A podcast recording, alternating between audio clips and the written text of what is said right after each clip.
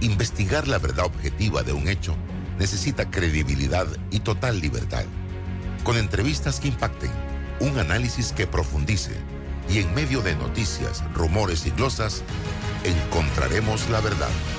Presentamos a una voz contemple y un hombre que habla sin rodeos con Álvaro Alvarado por Omega Estéreo.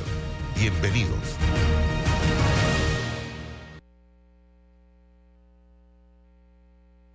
...107.3 Omega Estéreo, la radio sin fronteras. Muy buenos días, bienvenidos a Sin Rodeos. Recuerde que usted nos puede escuchar a través de la aplicación, la puede descargar en Play Store, en App Store totalmente gratis, entrando a nuestra página web www.omegastereo.com, canal 856 para las personas que tienen el sistema de cable de Tigo. Y recordarles que este programa se transmite en todas las redes sociales de Álvaro Alvarado C y Álvaro Alvarado Noticias. Vamos rapidito, un breve cambio comercial, de vuelta a todo el equipo aquí en Sin Rodeos. Evoluciona con e-commerce de Global Bank Impulsa tus ventas con nuestro servicio de comercio electrónico. Conoce más en www.globalbank.com.pa. Global Bank, primero la gente. Hutchinson Port opera los puertos de Balboa y Cristóbal, ubicados en el lado Pacífico y Atlántico del Canal de Panamá. Sirven como una ventanilla única para los servicios de transbordo y logística en América Latina y el Caribe. Scotiabank presenta este 7 de diciembre homenaje al Día de las Madres Carlos Vives celebrando 30 años de carrera. Invitado especial, Jerry Rivera. Y por Panamá, Comando Tiburón. Boletos de venta en ticketpluspanamá.com y tiendas Deli Gourmet. Produce Show Pro Panamá y te invita sin rodeos. Anualmente miles de panameños y extranjeros están conectados con el interior del país con los destinos que Air Panama tiene para ofrecer. Algunos viajan para reunirse con sus seres queridos, otros para reuniones de negocios o simplemente para relajarse. Ahora Air Panama ofrece nuevo destino de Chitré como hub de provincias centrales. Llega al aeropuerto Alonso Valderrama y utiliza este punto como conexión para llegar de forma cómoda a Coclé, Herrera, Los Santos y Veraguas. Vuela alto con nosotros reservando en airpanama.com. Air Panama, la línea aérea que mueve a Panamá. ¿Quieres quedar a la altura con tu familia? Tus amigos, tu pareja, tu esposo, tus hijos, prueba 1820, un café 100% de altura. resolución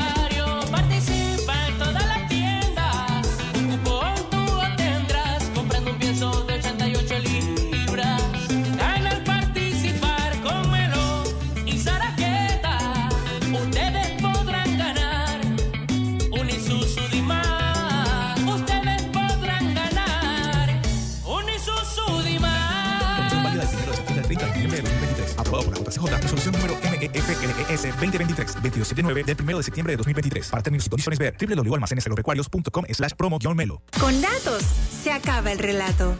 Dato. El 99% del agua que utiliza Minera Panamá en sus procesos es de lluvia. Esta se almacena en grandes estanques y se reutiliza.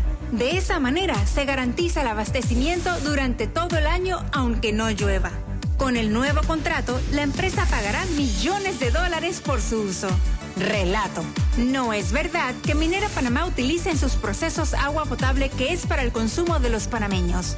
Informes independientes en radio, prensa y televisión confirman que la empresa hace un uso ejemplar del agua de lluvia y la gestiona con responsabilidad. Con datos, siempre se acaba el relato. Para más datos sobre este y otros temas, visita nuestra página web cobrepanamá.com. Bueno, me voy a comer con una estrella. Mm. Espérate, ¿y tu esposa sabe? Claro, ella sabe que la estrella del sabor es American Star. Y por eso en la casa comemos delicioso. American Star, el tasajo, jamón, chorizos y embutidos más suaves, económicos y con el sabor que le gusta a todos. ¡Oh!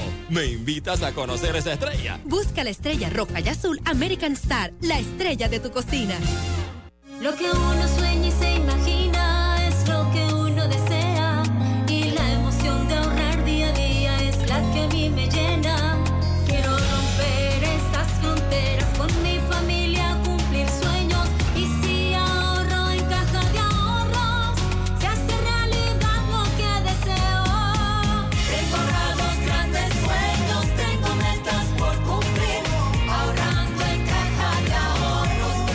cuenta de ahorros digital. Caja de Ahorros, el banco de la familia panameña.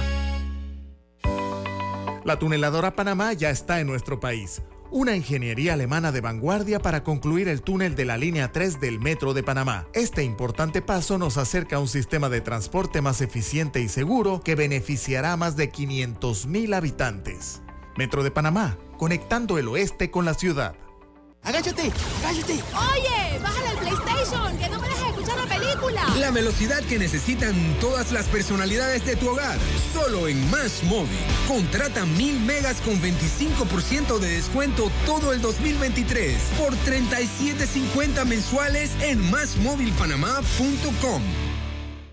La tuneladora Panamá, fabricada en Alemania, llevará a cabo la excavación y revestimiento de 4.5 kilómetros del túnel por debajo del Canal de Panamá para culminar la construcción de la línea 3 del metro. Este es un paso significativo hacia un sistema de transporte más eficiente y seguro para todos. Metro de Panamá, conectando el oeste con la ciudad. ¿Necesitas llegar de forma rápida y segura al interior? ¿Tienes viaje urgente a Coclé, Herrera, Los Santos o Veraguas? No te preocupes, con Air Panama todo es posible, porque en tan solo 30 minutos llegas a provincias centrales y al resto del país a través de nuestro hub de provincias centrales, Chitré. Llega de Panamá a Chitré en tan solo 30 minutos y conecta con tu destino final en menos de una hora, con horarios cómodos para ti. Vuela alto con nosotros reservando en airpanama.com. Air Panama, la línea aérea que mueve a Panamá. La respuesta a tus necesidades la encuentras en la feria Caja de Soluciones de Caja de Ahorros del 1 de septiembre al 14 de octubre. Aprovecha las tasas especiales que tenemos para ti. Te esperamos en nuestras sucursales a nivel nacional. Para más información, visita www.cajadeahorros.com.pa. Caja de Ahorros, el banco de la familia parameña. Hutchinson Ports administra y opera los puertos de Balboa y Cristóbal, ubicados en el lado Pacífico y Atlántico. Están conectadas por ferrocarril y una carretera transcontinental con una distancia de 80 kilómetros. Scotiabank presenta este 7 de diciembre, homenaje al Día de las Madres. Carlos Vives celebrando 30 años de carrera. Invitado especial, Jerry Rivera. Y por Panamá, Comando Tiburón. Boletos de venta en ticketpluspanamá.com y tiendas Deli Gourmet. Produce Show Pro Panamá y te invita sin rodeos. Hutchinson Port opera los puertos de Balboa y Cristóbal, ubicados en el lado Pacífico y Atlántico del Canal de Panamá. Sirven como una ventanilla única para los servicios de transbordo y logística en América Latina y el Caribe. Anualmente miles de panameños y extranjeros están conectados con el interior del país con los destinos que Air Panama tiene para ofrecer. Algunos viajan para reunirse con sus seres queridos, otros para reuniones de negocios o simplemente para relajarse. Ahora Air Panama ofrece nuevo destino de Chitré como hub de provincias centrales. Llega al aeropuerto Alonso Valderrama y utiliza este punto como conexión para llegar de forma cómoda a Coclé, Herrera, Los Santos y Veraguas. Vuela alto con nosotros reservando en airpanama.com. Air Panama, la línea aérea que mueve a Panamá. Evoluciona con e-commerce de Global Bank. Impulsa tus ventas con nuestro servicio de comercio electrónico. Conoce más en www.globalbank.com.pa. Global Bank, primero la gente. ¿Quieres quedar a la altura con tu familia, tus amigos, tu pareja, tu esposo, tus hijos? Prueba 1820, un café 100% de altura.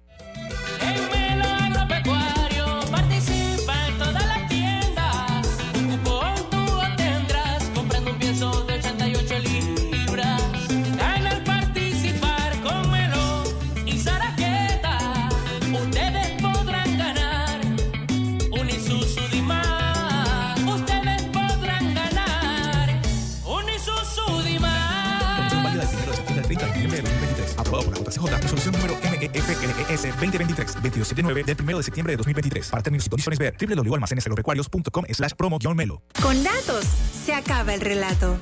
Dato. El 99% del agua que utiliza Minera Panamá en sus procesos es de lluvia. Esta se almacena en grandes estanques y se reutiliza. De esa manera se garantiza el abastecimiento durante todo el año aunque no llueva. Con el nuevo contrato, la empresa pagará millones de dólares por su uso. Relato. No es verdad que Minera Panamá utilice en sus procesos agua potable que es para el consumo de los panameños. Informes independientes en radio, prensa y televisión confirman que la empresa hace un uso ejemplar del agua de lluvia y la gestiona con responsabilidad. Con datos, siempre se acaba el relato. Para más datos sobre este y otros temas, visita nuestra página web cobrepanamá.com. Está escuchando El Temple de una voz que habla sin rodeos con Álvaro Alvarado.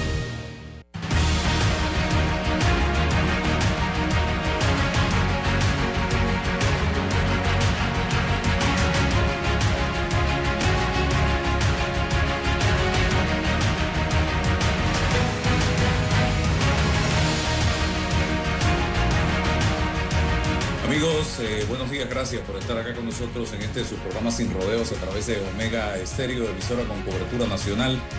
Estábamos un poquito retrasados, no, no sé qué pasaba con la plataforma de Zoom, eh, pero ya estamos aquí para conversar con la licenciada Ana Matilde Gómez. Vamos a tener también eh, invitados en la mañana de hoy.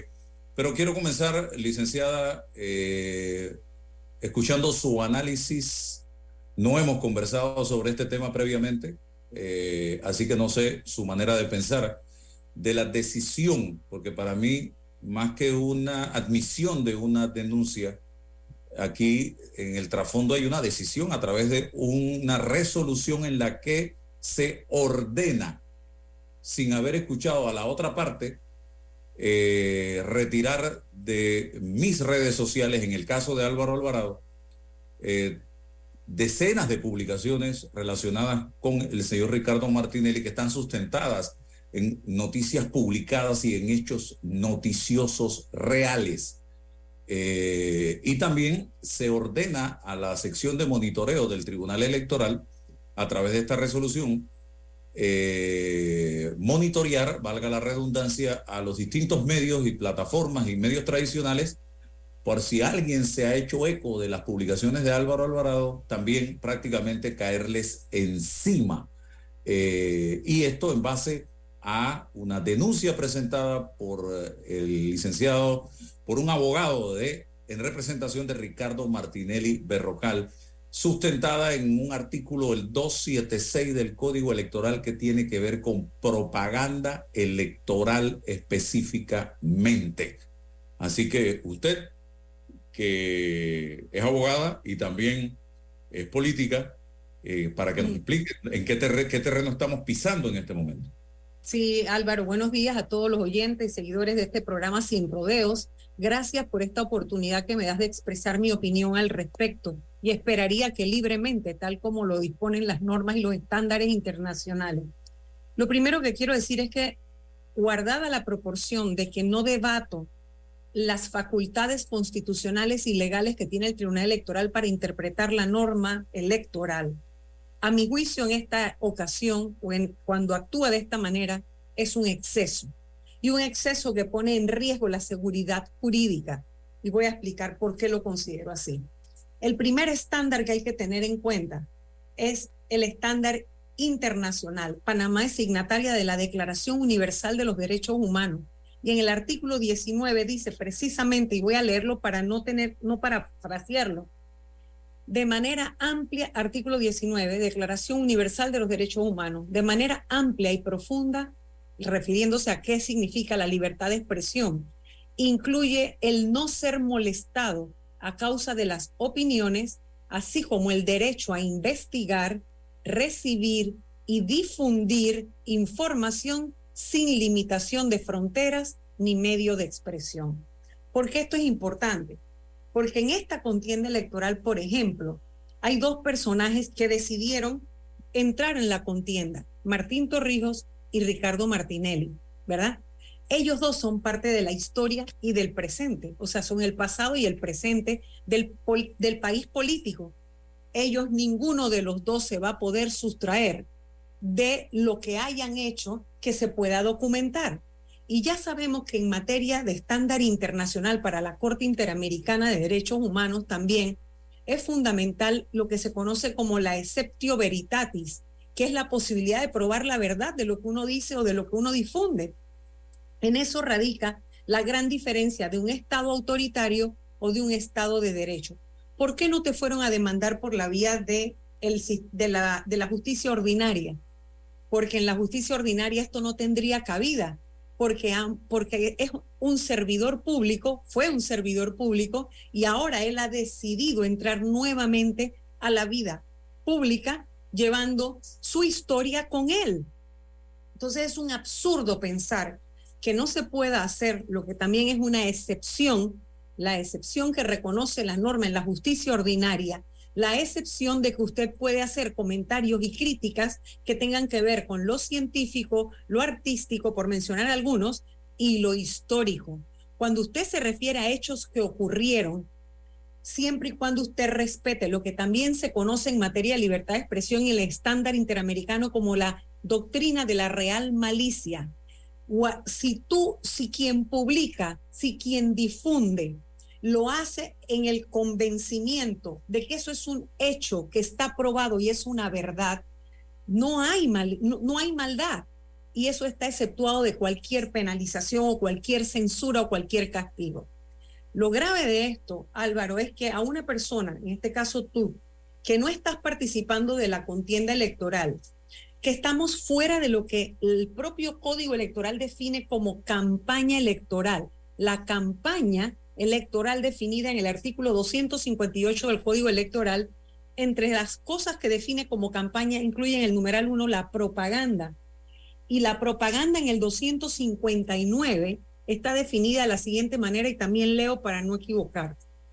Se entiende por propaganda electoral los escritos, publicaciones, imágenes, grabaciones, proyecciones y expresiones que se difundan, coma, de manera pagada de cualquier forma, coma, para promover la imagen en favor o en contra de un aspirante, precandidato, candidato o partido político a través de los medios de difusión identificados en el artículo 260. Y después tiene otro párrafo.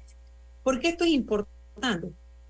En periodo de campaña de, de, propaganda electoral. La si fuera el caso que tú estás tratando de afectar un candidato y te van a aplicar la norma de propaganda, entonces tendría que ser una veda que se podría, en tal caso, ¿verdad? El Tribunal Electoral darse la licencia de hacerlo los 90 días antes de las elecciones, que es cuando se señala la propaganda electoral.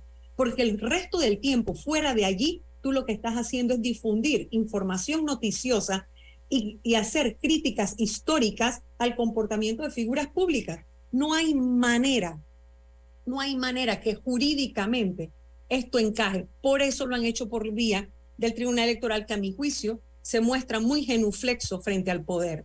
Y si así es con un aspirante que solamente aspira, pero tiene altas probabilidades de ganar, y ya el Tribunal Electoral tiene ese temor, yo no quiero saber qué pasaría en este país. Bueno, sí lo puedo saber porque ya ha ocurrido, que los poderes debidamente establecidos, las autoridades formales y de control, se arrodillen ante lo que puede ser el poder político y mercantil. Esa, esa simbiosis perversa que hay de poder político y económico que controla no solo medios, sino autoridades. Entonces, si nadie va a poder difundir la historia, si nadie va a poder publicar lo que ya ocurrió en la gestión pública de quienes ahora aspiran, entonces vamos todos como caballos trapicheros con los ojos vendados a las urnas, pues. Entonces realmente a mí sí me parece un exceso, me parece que como medida cautelar uno lo puede entender, una orden se da sin consultar a la otra parte en una medida cautelar, perfecto, pero tiene que haber un daño real inminente que, que, tiene que parar o cesar porque está, eso es lo que después se va a dirimir cuando se entre al fondo. Pero yo no creo que este es el caso, precisamente por todo lo que he explicado. O sea, esto forma parte, tú eres un periodista en ejercicio, ah, y otra gravedad la censura que te está poniendo a ti el Tribunal Electoral, porque esto no se le puede llamar de otra manera, esto es una censura previa, que es algo de lo que deben cuidarse todos los países que no quieren caer en el autoritarismo, porque luego de una acción institucional como esta, a una persona y venía a establecer la diferencia contigo, este es tu modo de vida, o sea, esto es de, de donde tú derivas tu pan ¿Qué quiero decir con esto? Este es el ejercicio de tu profesión. Esto es como si tú fue, esta fuera tu línea editorial, que tú decides cuándo, cómo la presentas al público que te busca, porque aquí nadie está obligado a sintonizarte. El que te sintoniza porque te quiere escuchar, ¿verdad? Y los otros porque quieren fastidiar. Pero bueno, el que no le gusta, que no te sintonice, porque tu línea editorial es ese derecho que tú tienes de trasladar a la esfera pública el pensamiento que tú tienes porque es tu libre expresión, entendiendo que la libertad de expresión, así como el acceso a la información, que son las dos caras de una misma moneda, es uno de los cuatro pilares que tiene la democracia para sustentarse. Elecciones libres y periódicas, autoridades o instituciones fuertes y la separación de poderes. Y la cuarta, la libertad de expresión y el derecho a la información, o sea, el acceso. No hay, los ciudadanos no pueden tener acceso a información. Verás si no existe libertad de expresión para que se puedan difundir, investigar, transmitir, compartir las ideas de quienes analizan los hechos, en este caso históricos, porque él ya fue presidente. Él no puede impedir que uno se refiera a su gestión porque eso es un dato histórico.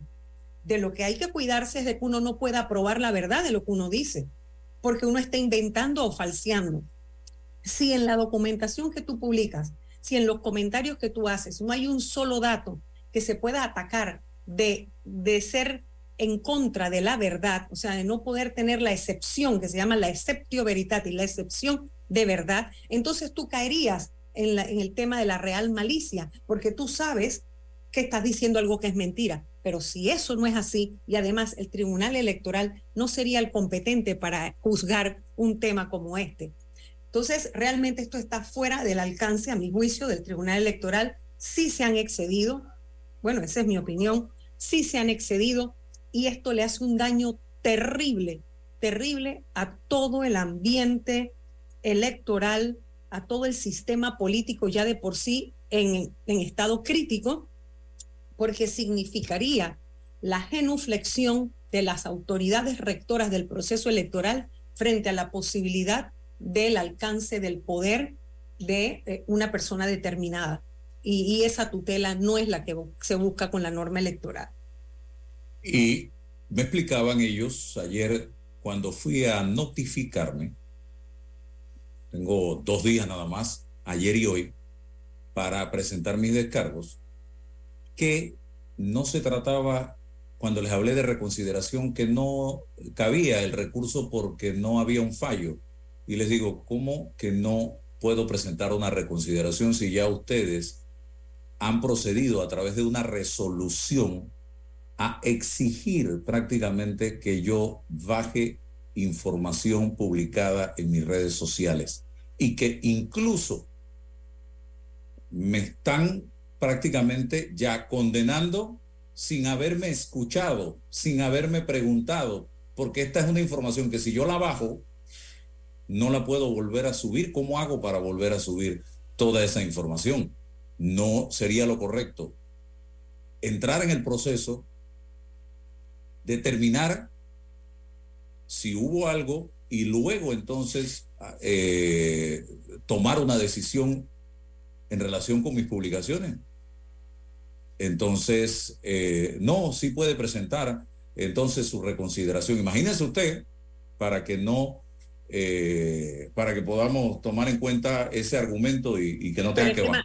Y, más grave que esto, Álvaro, vamos a poner el sistema a prueba. Lo que tú has hecho es lo correcto, ¿ok? Tú no vas a proceder porque tú no has incurrido en ninguna falta, ningún delito. Eh, entonces tú no vas a bajar esa información, ¿verdad? Entonces, ¿qué tipo de desacato te van a aplicar? Yo quiero saber qué norma es la que te van a aplicar sin tú ser ni un candidato, precandidato o partido político, sin estar en medio de la campaña electoral, porque no estamos en medio del, tema de la propaganda, sin que te puedan probar que eso es propaganda, porque eso no está pagado, esa es tu línea editorial. Yo quisiera saber qué es lo que el Tribunal Electoral, es que se han metido en camisa de once varas innecesariamente, porque han tratado de forzar la ley, porque es que son genuflexos frente al poder político y mercantil.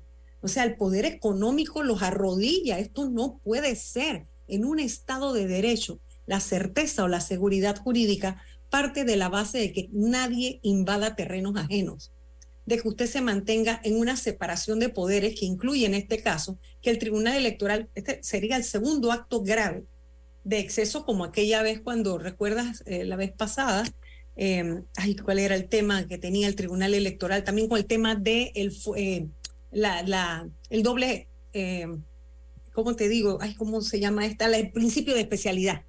¿Te acuerdas? Que también se excedió, porque algo que era totalmente competencia de los tribunales ordinarios y que ya se habían pronunciado, el Tribunal Electoral incurrió en un exceso. Entonces, ahora otra vez, esto le hace un daño terrible al sistema político, pero sobre todo al sistema democrático. Y yo no sé por qué no hay más voces levantándose respecto a esto, porque así mismo podrán ir por todos los canales y todos los medios cada vez que haya una difusión de un dato histórico. Es que yo no sé cuándo van a entender que esto es parte de la historia. Los hechos que ya ocurrieron son parte de la historia. Y tomando en cuenta que este candidato ya habló de código de silencio, de la ley del silencio, para que eh, después de cinco años no se pueda hablar absolutamente nada de lo que haya sucedido con una persona. Las El leyes otro- del olvido, sí. Ley Sí, del sí, sí. olvido, perdón, del olvido. Sí, sí, sí. Sí, no, eso es un absurdo. Mira, esto no, sinceramente yo pe- esperaría que el Tribunal Electoral recapacite de lo que está haciendo porque estos excesos van minando y socavando la credibilidad en el propio sistema y ellos son los rectores y garantes de la pureza y libertad del sufragio. Y en la medida que ellos se comporten, así mismo llegarán más o menos debilitados a ser los árbitros. Y lo siguiente que les van a cantar no es que censuren, lo siguiente que les van a cantar es que alteraron las urnas Mm, o que hubo o no hubo respeto por la decisión en las urnas. Entonces, ellos mismos se están minando un camino en el que ellos deben llegar lo más blindados de credibilidad que de por sí ya está lastimada, ya está lesionada como parte de toda la, la crispación política que hay en el país y el colapso del sistema. Así que de verdad esto es un exceso porque esto implica censura previa. Esto Y- implica censura. ¿Y por qué previa? Porque de ahora en adelante, en cualquier medio, viendo lo que te ha ocurrido a ti, se van a abstener o las personas van a dudar entre hablar o no hablar. Y eso es lo más peligroso que puede haber en una sociedad libre, si realmente somos libres. Y, y- y tenemos que ir viendo lo como, o sea, esto no se puede ver aislado, Panamá, de lo que ocurre en la región. Nosotros estamos en medio, somos el- el- el- la cintura más estrecha de un área territorial que tiene dos mangas en las que hay convulsión precisamente que empezó por temas como la libertad de expresión, la censura, después el exilio, después el encarcelamiento. Todo esto es como el principio del fin. Cuando usted empieza a lesionar derechos fundamentales, usted sabe cómo comienza, pero usted no sabe cómo termina. Cuando una sociedad se vuelve permisiva de que primero se censure la opinión, se limite la expresión y la libertad de ella, después es la libertad corporal y después es la represión. Entonces, todos esos son pasos que ya han recorrido otros países de la región, que los tenemos cerca y que son áreas que están convulsas, donde hay verdaderas convulsiones sociales. que nos hace pensar que aquí no hay movimientos también dándose por debajo? Entonces, las instituciones tienen que pararse firme para defender la democracia, no para defender a Álvaro Alvarado, no solo para defender la libertad de expresión, sino para defender uno de los pilares que tiene la democracia. Y esto no es otra cosa que un... eh, el propósito es eh, tratar de intimidar, como usted Claro. acaba de decirlo, a los medios de comunicación para que no se a todos, a todo el mundo, todos, todo y a los mundo, periodistas y a la gente. temor, Para que uno no se atreva a hablar, para que uno no se atreva a hablar, la intimidación es un paso previo a la represión, porque primero te intimido, después te hago pensar que te persigo, pero después te persigo de verdad, después te encarcelo. Entonces, y esto ya, este camino ha sido recorrido por otros países de la región. Entonces, nada más miremos lo que está ocurriendo con la pareja presidencial en, Mm. en Nicaragua. Cu- cu- ¿Cuánta gente está presa? ¿Cuánta gente tuvo que salir? ¿Cuánta gente sigue siendo perseguida? Hasta las iglesias.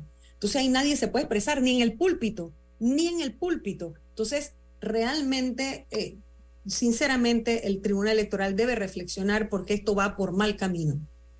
Ellos ayer en un comunicado así medio gelatinoso, porque no es contundente, en donde se suman el Consejo Nacional de Periodismo, la Asociación Panameña de Radiodifusión, el Fórum de Periodistas, señalan su compromiso a revisar el procedimiento administrativo a seguir ante denuncias de este tipo para evitar cualquier forma de censura previa o autocensura y deslindar previamente si se trata de propaganda electoral o de contenido editorial.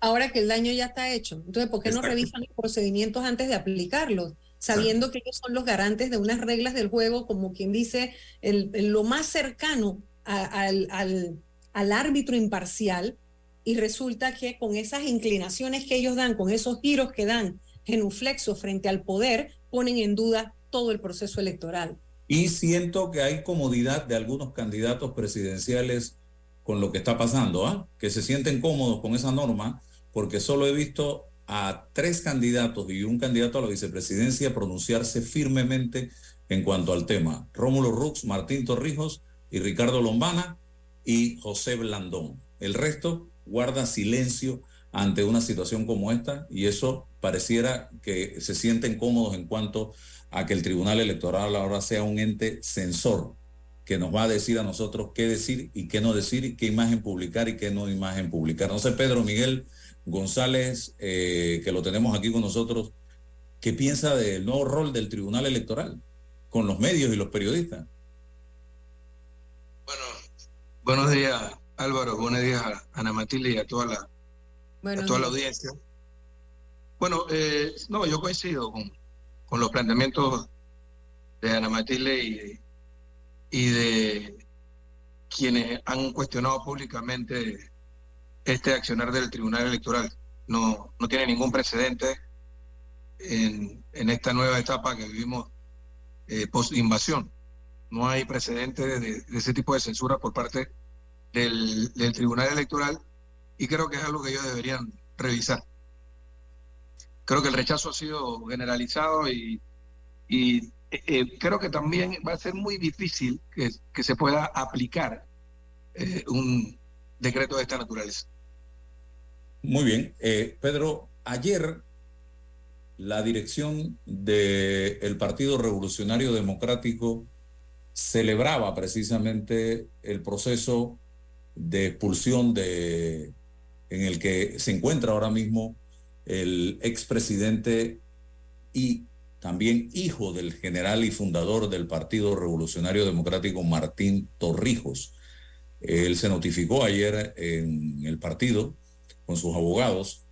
Eh, explícame un poco su posición, Pedro Miguel González, frente a una decisión de esta naturaleza por parte del PRD en estos momentos.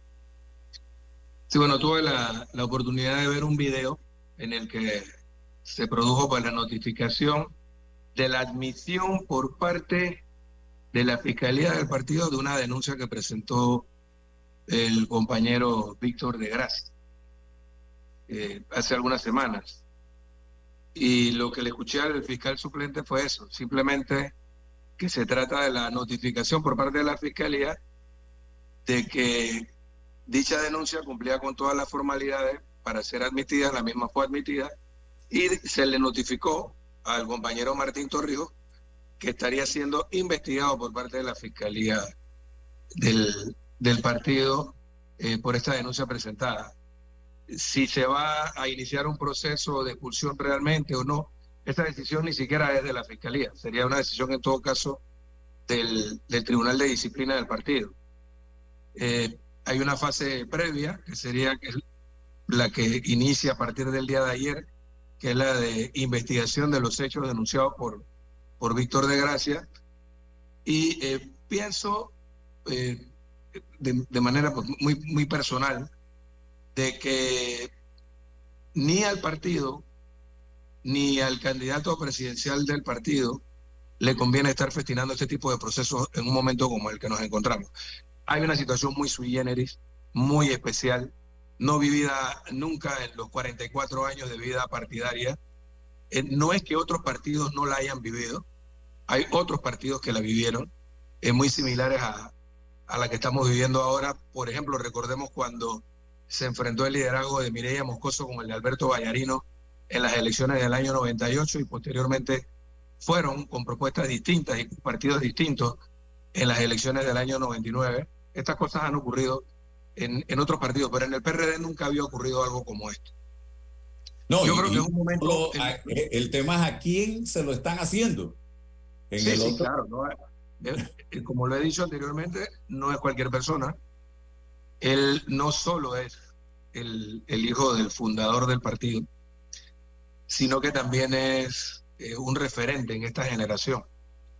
Él fue presidente de la República, fue por 10 años nuestro secretario general. Y en las circunstancias que vive el partido y que vive el país, eh, lo llevaron a tomar una decisión como esta. En, el pasado hemos tenido también eh, situaciones muy, muy, muy, muy especiales. A mí me tocó liderizar, por ejemplo, un movimiento en la, en la Asamblea Nacional en el año 2015, eh, rebasando, si se quiere, la disciplina partidaria en un momento determinado para garantizar darle una conducción distinta al partido y tener posibilidades de ganar las elecciones, como en efecto las ganamos en el año 2019. Y esa, esa acción pudo haber sido también objeto de un proceso disciplinario. Pero fíjate, en, en el pasado, bueno, hay un sector de la sociedad panameña que considera a Omar Torrijos un traidor a la democracia porque en su momento dio un golpe de Estado en el año 68. Pero si no se hubiese dado un golpe de Estado como el que se dio en el, en el 68, el Panamá que tenemos hoy sería muy distinto al que tenemos. Probablemente habríamos entrado en esa vorágine en la que entró Centroamérica en la década de los 70 y de los 80. Eh, probablemente eh, el enclave colonial todavía se mantendría en Panamá. Cosas como esas pudieron haber ocurrido. Hay momentos cruciales en los que se toman decisiones. Y yo creo que todavía es muy pronto para hacer juicios sobre el accionar. Yo creo que ahora, fíjate, yo estoy en una posición quizás también muy sui generis, porque yo creo que todavía, fíjate, a ocho meses de las elecciones, creo que todavía, siete, ocho meses de las elecciones, todavía es posible generar una candidatura unificada de torrijismo para las elecciones del año 2024.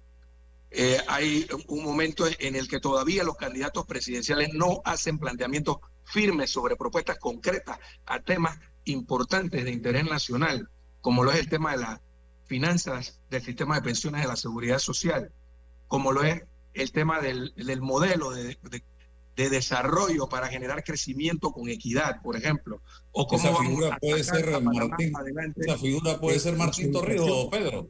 ¿Cómo dice? Esa figura pudiera ser Martín Torrijos. Bueno, es que está por verse cuáles son los planteamientos de cada uno de los candidatos. Entonces yo pienso que eh, un proceso disciplinario como este enrarece aún más el, el ambiente y de alguna manera impide la posibilidad de que podamos llegar a algún, algún tipo de avenimiento. Habría que ver cuáles van a ser los planteamientos sobre temas estratégicos de nuestra fórmula presidencial, porque nosotros todavía no hemos escuchado a, por ejemplo, a José Gabriel Carrizo y, y a su propuesta con el doctor Camilo Alain, eh, cómo pretenden enfrentar el tema del- de las finanzas del Seguro Social o cómo se pretende en- enfrentar el gran reto de transformar nuestro sistema educativo para que superemos el que tenemos en este momento o un sistema de salud con tantas deficiencias como el que tenemos. ¿Cuáles son los planteamientos de ellos eh, eh, sobre esto? Y yo pienso que en la medida en que haya coincidencias y en la medida en que las preferencias electorales a lo largo de los meses que vienen marquen un favorito, eh, eh, existe la posibilidad de que se puedan llegar a entendimiento. Quisiera pensar de esa manera. Ana Matilde Gómez.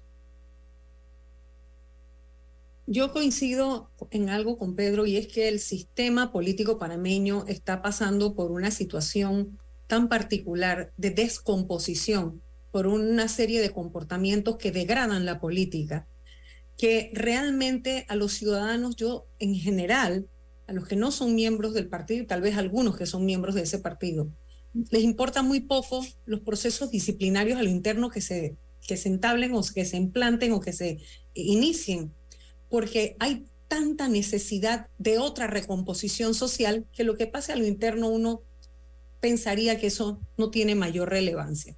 Sin embargo, siendo el partido que está en el poder, no deja de distraer los pocos esfuerzos que se pudieran exigir que se canalicen para la solución de conflictos, aunque sea de salida, que se vayan todos ahora en el esfuerzo de hacer un proceso disciplinario interno. Pero la pregunta que yo me hago es, tú que conoces los estatutos, eh, ¿esto es una norma que solo aplica para las candidaturas presidencial o esto es una norma que aplica para cualquier miembro que sea postulado por otro partido? Porque entonces no entiendo por qué Chachi de Gracia no ha denunciado a Zulay Rodríguez.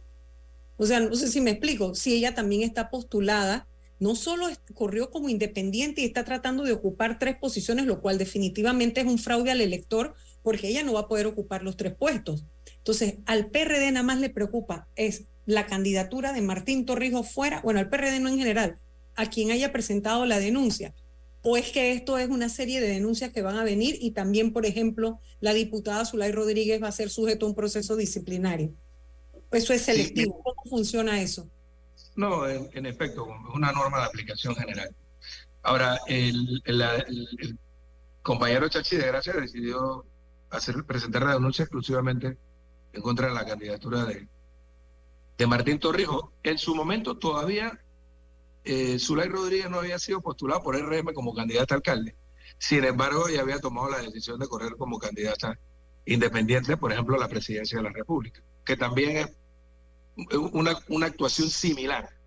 Ahora bien, fíjate, e- e- es importante eh, eh, determinar el momento en el que nos encontramos, porque a veces uno está en medio inmerso en, en la coyuntura y no, no se da el tiempo para observar qué está ocurriendo en un partido como el nuestro, que es el partido más grande que ha tenido en su historia Panamá. Nosotros tenemos varios referentes en América Latina, partidos amigos, eh, APRA en el Perú, Acción Democrática en Venezuela, el PRD dominicano, el PRI mexicano. Todos fueron partidos de, los cuales el PRD tomó algo de- dentro de su proceso de diseño y conformación. Amigos, todos son parte de la Internacional Socialista, son partidos socialdemócratas, todos fueron grandes partidos que gobernaron sus países y en el camino terminaron fracturándose. Nunca el PRD en sus 44 años de historia estuvo tan cerca de una escisión o de una fractura como en este momento. Creo que la única forma de evitar la fractura del PRD en las elecciones, después de las elecciones del 2024, es que o Martín Torrijos gane las elecciones o las gane el candidato del PRD, José Gabriel Carrizo. Si por alguna circunstancia esto no ocurre, se eh, repartirán las culpas de la derrota y lo que vendrá en el PRD, y creo que no quedaría otro camino para aquellos que tomaron el sendero de respaldar a Martín en este proyecto político, de crear una nueva organización política. Pero, eso es inminente, eso se ve venir. Porque con ahí todas- ha habido... Claro, pero ojo, Ana Matilde, y, y los que me escuchan, los que me ven, ojo, si esto no ocurre, si, si por ejemplo gana Martín Torrijos, que, es una posibilidad dentro de, de todas las que hay hacia las elecciones, muchos de los que hoy lo están eh, estigmatizando, muchos de los que hoy lo están señalando, son los primeros que vas a ver poniéndose a las órdenes, entregando las armas tanto actuales miembros de la Asamblea Nacional como miembros de la dirección del partido como miembros del actual gobierno, si esto llegara a ocurrir. Pero ahí le tocará a Martín Torrijos caracterizarse y hacer inmediatamente la separación para la verdadera depuración que se busca, porque de lo contrario, mira, ese partido ha crecido tanto, Pedro, ha crecido tanto en cantidad que se olvidaron los propósitos solidarios y originales que podía tener cualquier colectivo político para buscar el bien colectivo. Ahí los intereses individuales están primando hace rato como en muchos de los otros colectivos políticos. La composición política general es generalizada, es tan profunda es tan profunda que realmente yo creo que lo mejor que le podría pasar es precisamente el rompimiento para la- el resurgimiento. Eso pudiera ser, es- ese es un escenario. Yo, de- desde mi perspectiva, yo prefiero pensar de que nosotros tenemos la posibilidad de generar, mira, si no desde la decisión política de quienes dirigen el partido en este momento y quienes dirigen también la campaña de Martín Torrijos, desde las bases del partido a la hora de ir a las urnas el día 5 de mayo. Y que nosotros podamos tener realmente la posibilidad de generar un nuevo espacio de conducción política no solo del partido, sino de la sociedad panameña, para hacer las transformaciones que Panamá necesita. Actualmente, fíjate, y todavía a Martín le falta mucho por decir, porque eh, eh, creo que tendríamos mejores posibilidades, el PRD tendría mejores posibilidades en la próxima elección si desde la oferta electoral, desde la propuesta presidencial, se plantean cambios paradigmáticos. Que el PRD sea el sostenedor del estado de cosas, de este estado de cosas que está dentro de un modelo clientelista y corrupto, de este estado de cosas que ha generado, sí, crecimiento económico en algún momento, pero mucha inequidad social, de este estado de cosas que es más de lo mismo. Ese no es el papel para el que fue creado este partido político. Y es posible que con un nuevo liderazgo se pueda, y con un nuevo eh, eh, propósito, se pueda plantear un derrotero para la sociedad panameña hacia cambios estructurales que Panamá necesita. Entonces, existe esta posibilidad. Yo quiero pensar positivamente de que esto todavía es posible a pesar de las diferencias que hay. Y este proceso disciplinario, que debo decirlo, Álvaro y Ana Matilde, los que me escuchan, no estoy seguro que sea una decisión de la dirección del partido.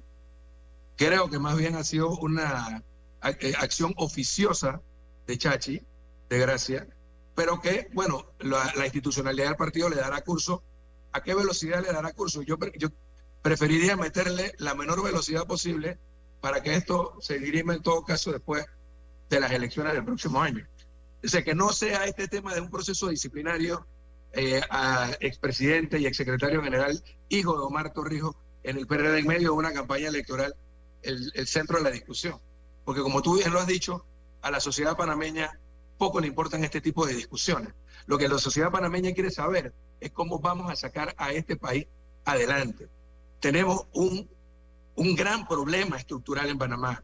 Y ese el gran problema es que tenemos un modelo político y económico corrupto que genera este tipo de condiciones y este tipo de situaciones. ¿Qué candidato le propone un cambio estructural a Panamá? Veamos, analicemos en el escenario. Yo veo pocas posibilidades. Creo que la que está planteando el cambio paradigmático más profundo, en todo caso, es la profesora Maribel Gordón. ¿Qué tanta viabilidad tiene esa propuesta? Creo que no la tiene mucho. Quizás pudiera tenerla otra alternativa. Y creo que todavía desde el PRD pudieran surgir voces y planteamientos dentro de la oferta electoral que marquen un derrotero distinto. Un tema importante, por ejemplo, el tema minero. Hay un espacio que se ha abierto para retirar el, el proyecto, el, proyecto minero, el del, contrato minero, un contrato totalmente antinacional, que, que- es un retroceso histórico, que además amenaza de la forma en que está siendo concebido el, desar- el desarrollo de esta actividad en Panamá, la vida en Panamá, hacia el futuro, hacia las futuras generaciones, en un área que forma parte de la cuenca ampliada o está rozando con la cuenca ampliada del canal aquella que se creó a finales del gobierno de Pérez Valladares y que tuvimos que tomar la decisión de desmantelarla desde la ley para darle viabilidad al proyecto de ampliación del canal en 2006, pero que esta y las futuras generaciones deberán discutir si en efecto el potencial hídrico en medio del cambio climático que existe, eh, si ese potencial hídrico de esa región donde está concebida la concesión puede dotar de agua en el futuro al canal de Panamá y al lago Gatún, donde está la potabilizadora de Miraflores, de donde se potabiliza buena parte del agua que consume la ciudad capital. En un país en el que tenemos una provincia como la de Veraguas, donde se han dado de dos desarrollos mineros pequeños, como el de Santa Rosa en Cañaza y el de la mina de Remán. Micrófono, Pedro, se te apagó el micrófono, por favor. Dijiste de la mina de Remance. Y ahí se, se cortó. Sí, Sí, ahora sí. Adelante. Se cortó el micrófono. Ahora sí. Ahora sí. La cámara. La cámara. Adelante. Ahora sí. Sí. Ahora, ¿me escuchan? Sí. Sí, sí, sí. Aló, ¿me escuchas? ¿Ahora sí? Sí, sí. Sí, le digo, es porque, mira, Ana Matilde, no se ha hecho un estudio de por qué Veraguas es número uno en cáncer de estómago y de colon en Panamá. Eh, todo lo que eran las lagunas de lixiviación en las minas de Remansa y de Santa Rosa se lavaron por los afluentes del río Santa María, aguas arriba de la toma de agua de la, de la potabilizadora de Santiago de Veragua. Tampoco hay un no de la, hecho. inciden- la incidencia de la, la incidencia de la insuficiencia renal en Coclé. O sea que hay una Y, serie fíjate, de... y- y tenemos, y tenemos ahora la posibilidad de poner en el congelador del debate político este contrato, porque si, por ejemplo, se quiere imponer a la fuerza el contrato y se da una movilización similar a la que tuvimos en julio del año pasado, Y no lo dudes ese que contrato. Que- que- que si se da una movilización como la que tuvimos en julio del año pasado, no solo el contrato no va a pasar, sino que será la determinación ya de, de la suerte de las elecciones del año 2024. Entonces, yo creo que quitarle ese tipo de, de piedras en el camino a la campaña electoral sería sano. Estamos en un año preelectoral, como lo estábamos en el año 47, cuando aquel gobierno quiso imponer un tratado que prorrogaba la presencia militar de Estados Unidos en todo el territorio nacional en la posguerra, después de la Segunda Guerra Mundial. Y fue esa movilización popular de diciembre del 47 la que hizo que la Asamblea Nacional rechazara ese contrato. Fue tanto el efecto que 20 años después, 20 años después, el gobierno del presidente Robles decidió no llevar a la Asamblea el- los tratados tres en uno. Bueno, pienso que el, el presidente Cortizo debiera hacer exactamente lo mismo que hizo el presidente Robles en ese momento con este contrato. Solo por mencionar un- algunos temas que son el eje del debate de esta campaña electoral. Yo creo que todavía hay posibilidades de generar esa candidatura unificada del torrijismo hacia las elecciones del 24 y, y creo que en el camino pudiéramos irnos eh, eh, poniendo de acuerdo. Oye, Pedro, una pregunta. Se ha especulado mucho en relación con eh, acercamientos que se han dado entre eh, directivos importantes del Partido Revolucionario Democrático y el partido realizando metas. Incluso se dice que muchos de estos entendimientos que pudieron haberse dado fueron frenados o bloqueados por el propio presidente Laurentino Cortizo, quien no estaría de acuerdo con dichos eh, acuerdos o eh, alianzas. Eh, y también se dice que no sería incómodo para algunos directivos del PRD el triunfo del señor Ricardo Martinelli en una elección, ya que ellos quedarían también como peces en el agua. O sea, les daría lo mismo que gane Gaby Carrizo que gane Ricardo Martinelli. Pedro, ¿qué análisis hace de esto? Sí, bueno, pues para nadie es un secreto que hay un grupo de, de diputados que se han declarado por su propia cuenta amigos personales de, de Ricardo Martinelli. Y otros que ya han demostrado que les va mejor cuando él gobierna. Exacto. Y que le, que le, que le fue muy bien además durante el, el gobierno de, de Ricardo Martinelli. Eh, yo creo que, fíjate, este acuerdo que se dio hace ah, algunos días entre el panameñismo, el CD y el Partido Popular para alianzas territoriales, algo que no permitía la ley y ahora sí lo permite, está, eh, fue influenciado mucho por esa posibilidad, porque yo creo que las declaraciones de, del señor Jairo Salazar, que es miembro del Consejo Directivo Nacional del partido, él es el presidente del partido en Colón, eh, que se ha declarado ultra amigo, archienemigo, archiamigo, perdón, de, de Ricardo Martinelli, eh, y, y el verlo como la posibilidad de que RM le diera el recibo a él y a otros eh, diputados del PRD en otras áreas, es lo que llevó a ese tipo de, de alianzas territoriales para tratar de eh, compensar la, esa condición. Sin embargo, no se dio.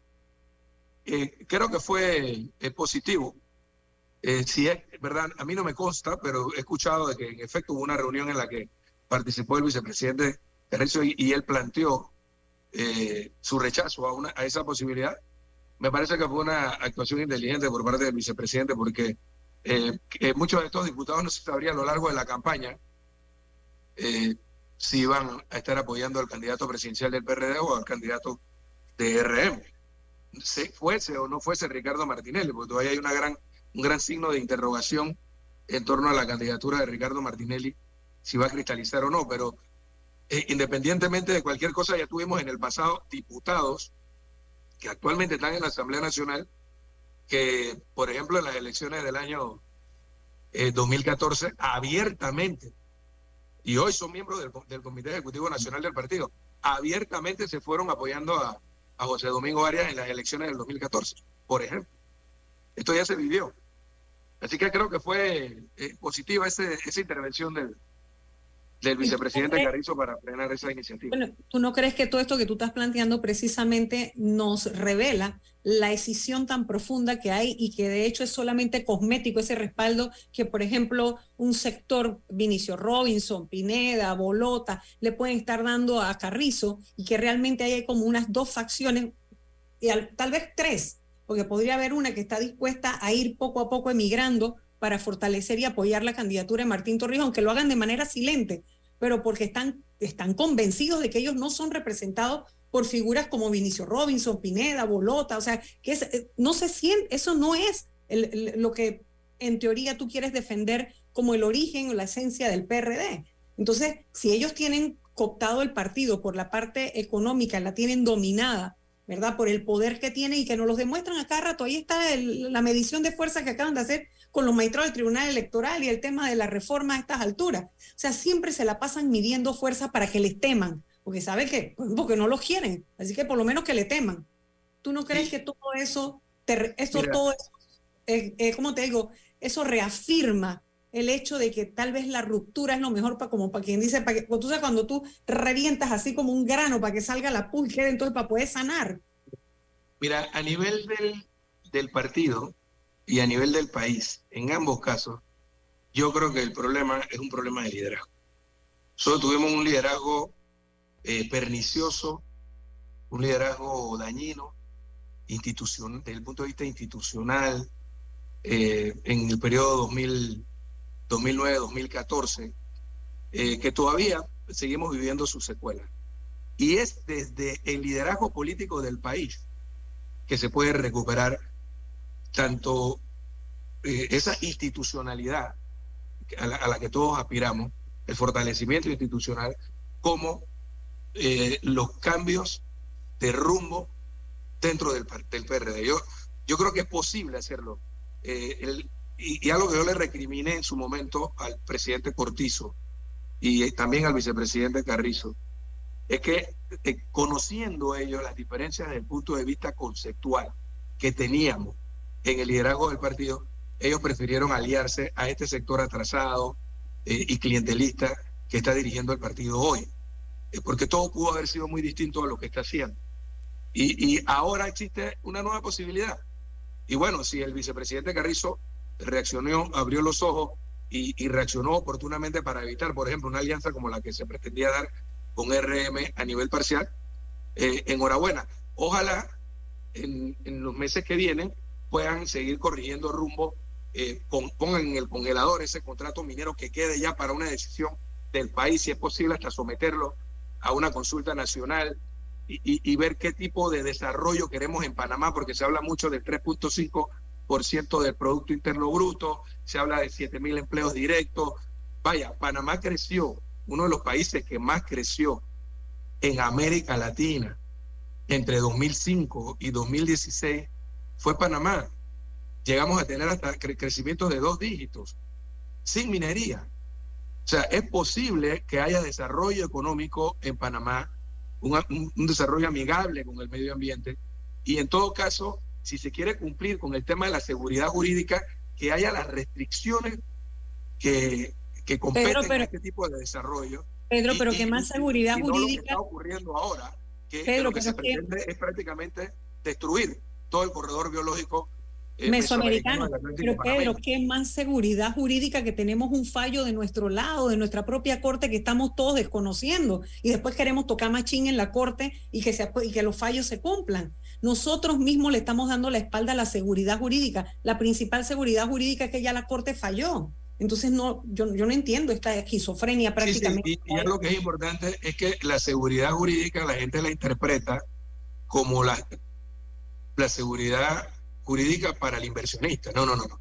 Es para, Es todos. para todas las partes.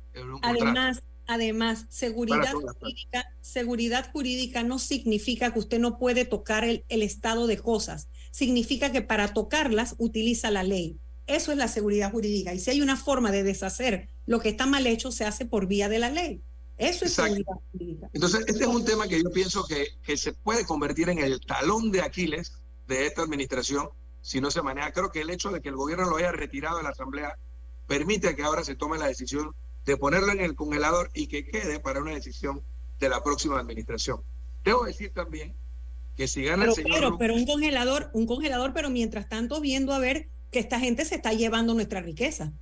Un verdadero Exacto. congelador. Claro, claro, y, y meter en todos los controles eh, desde el punto de vi- de vista institucional y ambiental que se le puedan meter a ese, a ese proyecto. Pero eh, eh, lo, lo otro es después de, y no es que no vaya a ser un tema de la campaña, porque vamos a ver qué proponen los distintos candidatos presidenciales frente a, a esa actividad eh, peligrosa para el medio ambiente. Y que Bueno. muchos han ido cambiando su discurso en el camino porque el poder económico del país se está moviendo para presionar sobre la base de la generación de los empleos y demás, y con eso nos quieren marear. Pero todo el Claro. daño ambiental y todo el daño generacional no lo quieren, eso no lo quieren contabilizar. Tiene Pero es posible, pero tú lo ves cómo han ido cambiando. tiene derecho esta generación a destruir el futuro de, de la- de- de los panameños del mañana.